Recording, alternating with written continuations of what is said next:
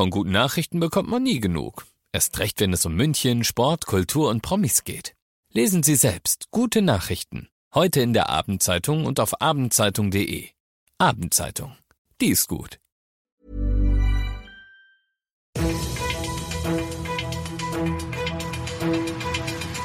95 5 Charivari. Das München Briefing. Münchens erster Nachrichtenpodcast. Mit Christoph Kreis und diesen Themen. Drogenskandal bei der Münchner Polizei und der Mietspiegel 2021 soll explodierende Kosten für uns Münchner verhindern. Herzlich willkommen zu dieser neuen Ausgabe. Dieser Nachrichtenpodcast informiert euch täglich über alles, was ihr aus München wissen müsst. Jeden Tag kriegt ihr zum Feierabend in fünf Minuten von mir alles Wichtige aus unserer Stadt, jederzeit als Podcast und jetzt um 17 und 18 Uhr im Radio. Das tut uns weh. Leider vergeht keine Woche ohne Negativschlagzeilen, sagt der Chef der bayerischen Polizeigewerkschaft Jürgen Köhnlein und meint seine Kollegen in München. Gegen die war eine große Razzia der Münchner Staatsanwaltschaft und des Landeskriminalamtes gerichtet, die es heute Morgen gab. Oberstaatsanwältin Anne Leiding. Es geht um Vorwürfe, die sich richten gegen 21 Beamte des Münchner Polizeipräsidiums und 17 weitere Beschuldigte, und zwar äh, des Verdachtes der Verstöße gegen das Betäubungsmittelgesetz, gegen das Anti-Doping-Gesetz und bei einzelnen Polizeibeamten geht es sogar um den Verdacht der Verfolgung Unschuldiger, des sogenannten dienstlichen Verwahrungsbruchs oder der Strafvereitelung im Amt. Verwahrungsbruch. Das heißt, in mindestens einem konkreten Fall soll ein Beamter beschlagnahmtes Kokain für private Zwecke abgezweigt haben. Strafvereitlung im Amt bedeutet, obwohl sie das gesehen haben oder wussten, haben seine Kollegen ihn dafür nicht angezeigt. Und Verfolgung Unschuldiger muss ich, denke ich, nicht erklären.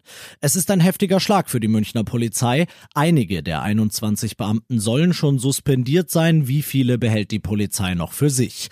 Denn denn sie berät intern noch über weitere Disziplinarverfahren. Polizeipräsident Andres Meinung ist aber unmissverständlich. Er sagt, so ein Verhalten muss, wenn sich die Vorwürfe bestätigen, mit der vollen Härte des Gesetzes bestraft werden. Eine sehr gute Entscheidung lobt der Münchner Mieterverein.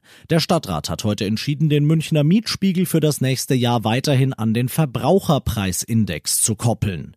Der zeigt an, wie sich die Preise von bestimmten Waren und Dienstleistungen verändern. Das sind im Normalfall höchstens so um die drei Prozent mehr im Jahr. Ursprünglich wollte die Stadt einen komplett neuen Mietspiegel erstellen. Dazu gab es eine Datenerhebung und die war letztlich wegen des Lockdowns für die Katz. Denn viele der sogenannten sogenannten Systemrelevanten beispielsweise hatten gar keine Zeit für irgendwelche Mietumfragen, deshalb also weiter ein Mietspiegel nach dem Verbraucherpreisindex, der uns letztlich billiger kommt als ein komplett neuer.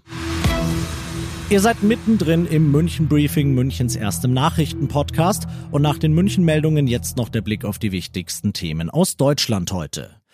Die berühmte schwarze Null ist erstmal Geschichte. Zumindest wenn der Haushaltsentwurf der Bundesregierung für 2021 durchgeht, Charivari-Reporterin Tine Klimach. Scholz plant für 2021 mit neuen Schulden von über 96 Milliarden Euro.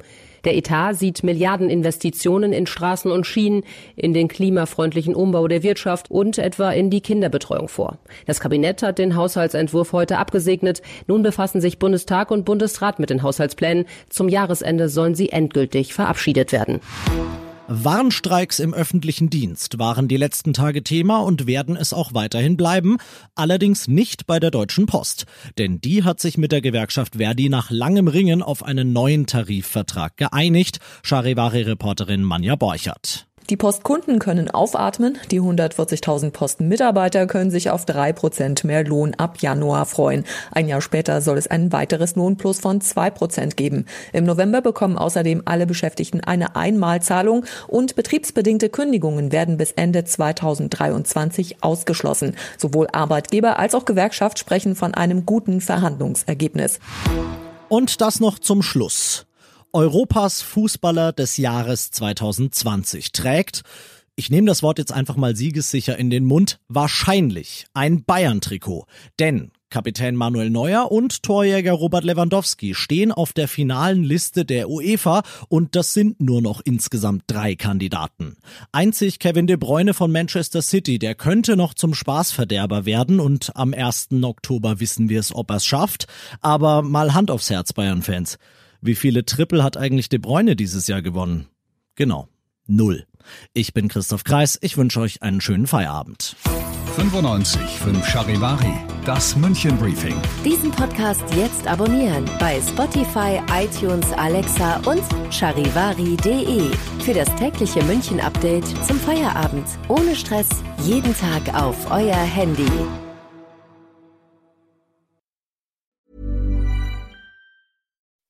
When you make decisions for your company, you look for the no-brainers. If you have a lot of mailing to do, stamps.com is the ultimate no-brainer. Use the stamps.com mobile app to mail everything you need to keep your business running with up to 89% off USPS and UPS. Make the same no-brainer decision as over 1 million other businesses with stamps.com. Use code PROGRAM for a special offer. That's stamps.com, code PROGRAM.